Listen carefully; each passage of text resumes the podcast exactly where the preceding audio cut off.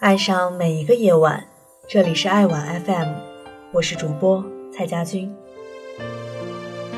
寻觅喧嚣外的宁静，探求纷扰中的低吟，在这里，我们带你聆听书的声音。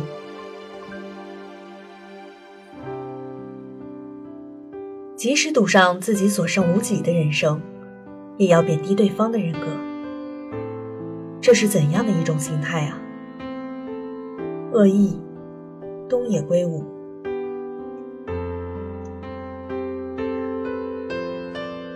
我是在手机上无意中发现这部小说的。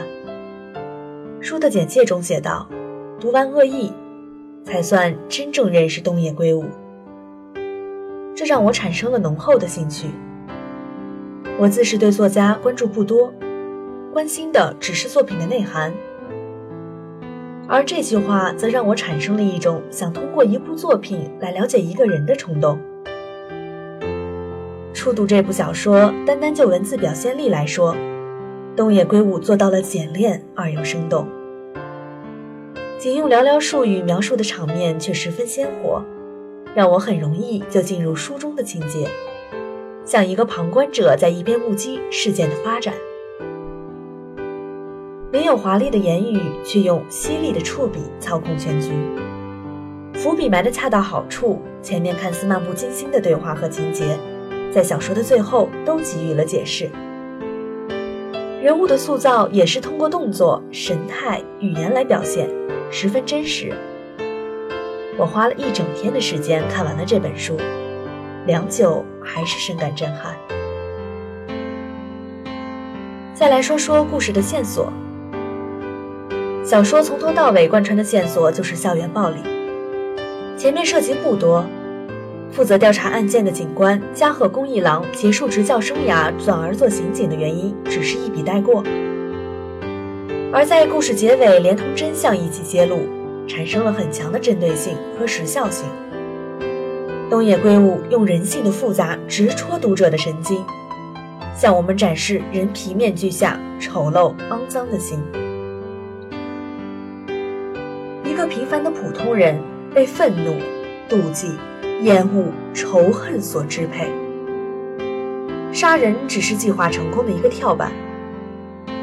为了弥补内心的空虚和精神的迷茫，孤注一掷，花费一年之久制造的一个虚假幻想。这样，为了制造杀人动机而杀人，真是前所未闻。而谈及到真正的杀人动机，文中说：“你心里藏着对他的恶意，这样的仇恨深不见底，深到连自己都无法解释。爷爷口修正是掉进了仇恨的沼泽地，越陷越深，直至淹没最后一寸皮肤。”文中常用大段的心理描写引导事件的发展。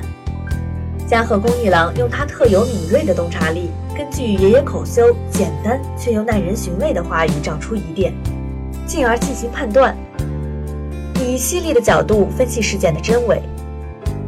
当加贺恭一郎一步步迈向虚假的真相时，他也曾经迷茫、恐惧、不明所以、不知所措。也许是这样，或许又有那种结果。无数种可能性充斥在大脑中，在美妙与丑恶、善良与乖张、懦弱与暴力、包容与原谅的世界中，藏匿着怎样的罪恶，我们不得而知。因为罪恶深不见底，在两次巨大的反转背后，隐藏着不为人知的真相。